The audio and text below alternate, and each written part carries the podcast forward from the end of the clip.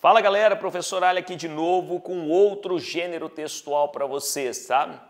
O gênero textual aqui é carta do leitor, tá? Temos vários tipos de cartas, carta argumentativa, carta do leitor, carta aberta, praticamente trabalham com a mesma estrutura. O que diferencia basicamente é o assunto. Quando que você vai enviar uma carta do leitor?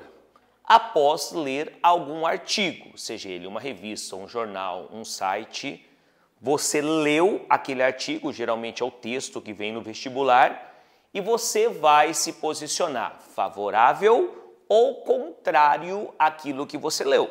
E aí você envia uma carta a quem você vai enviar? Ao veículo de comunicação que você leu. Aí depende muito do vestibular. Pode ser um site, uma revista, mas eles falam para quem vai ser direcionado.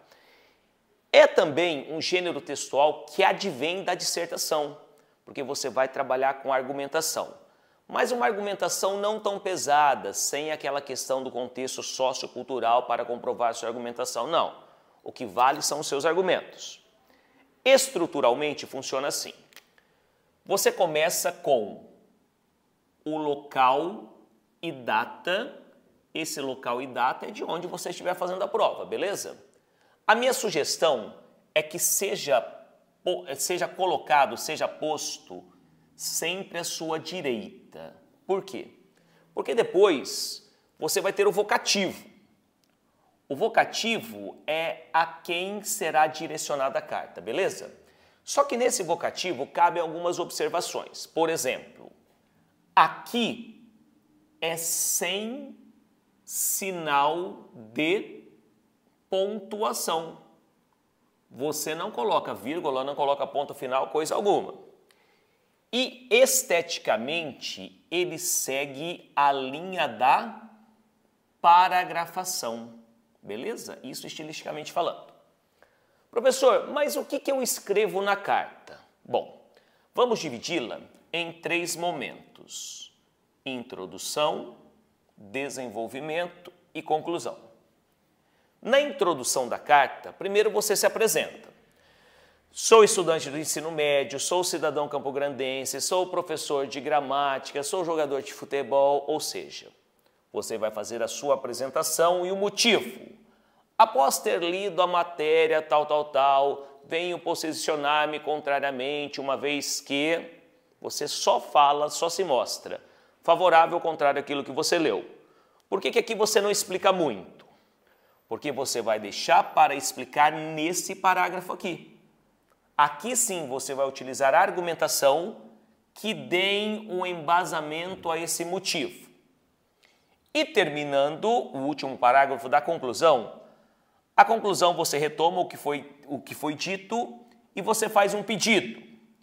Pedido que sejam feitas mais matérias relacionadas àquilo que você leu ou que nas próximas haja uma retificação daquilo que foi escrito, uma vez que pode trazer problemas, entenderam?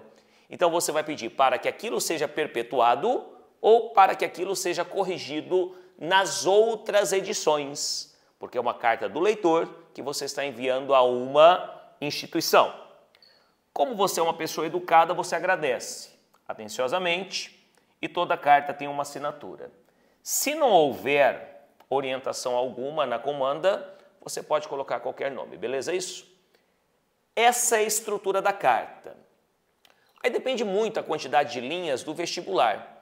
Aí você vai distribuir, sempre deixando o maior espaço para argumentação. Suponhamos que sejam 30 linhas, beleza? Eu faria assim, ó. 5, 8, 5, mais ou menos aqui, você podendo extrapolar um pouquinho mais.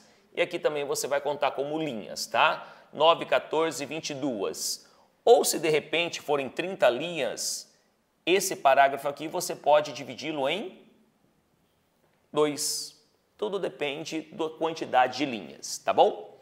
Aqui eu tenho um exemplo para vocês, vejam. Campo Grande, 8 de dezembro de 2020, faz tempo, hein? Prezado senhor Silva, ele era o editor da revista. Sou um fiel leitor da revista Veja e há anos não perco edição alguma. Assim, Vim por meio dessa carta expressar minha opinião acerca da nova lei antipalmada, trazendo o tema como sugestão de assunto a ser abordado pela revista. Acredito, é muito importante a primeira pessoa também, tá?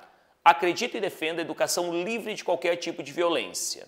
Os filhos são espelhos dos pais, capazes de absorver e refletir aquilo que chega até eles, sendo necessário filtrar comportamentos frente a eles e ter responsabilidade para educá-los. Além disso, caro editor, é muito importante o vocativo na carta.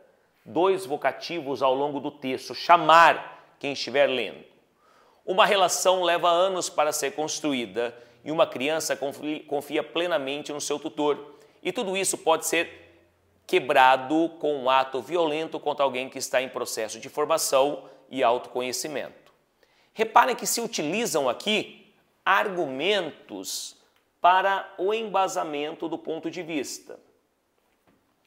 Aí você vem. Entretanto, senhor Silva, um novo vocativo, né? Educar outro ser humano não é uma tarefa fácil e ninguém sabe como é até ter, até ter a experiência.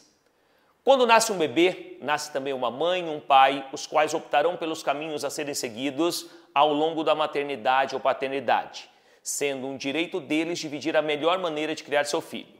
Desse modo, ainda que visemos proteger os menores da violência, não cabe a nós julgarmos uma palmada dada por pais em um momento muitas vezes desesperador e novo para eles.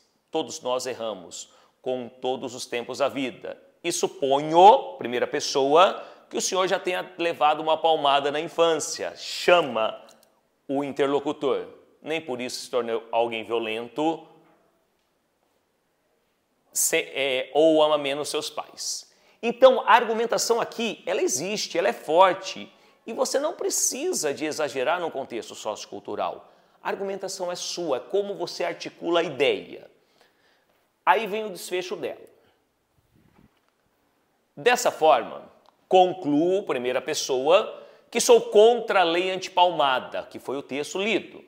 Pois, ainda que eu seja a favor de uma educação sem violência, cabe a cada pai e mãe decidir de seu modo de criação, desde que não fira os direitos da criança nem deixe nela sequelas para toda a vida. Responsabilidade em primeiro lugar. Agradeço pela leitura, senhora Silva, e aguardo um posicionamento por parte da revista Veja.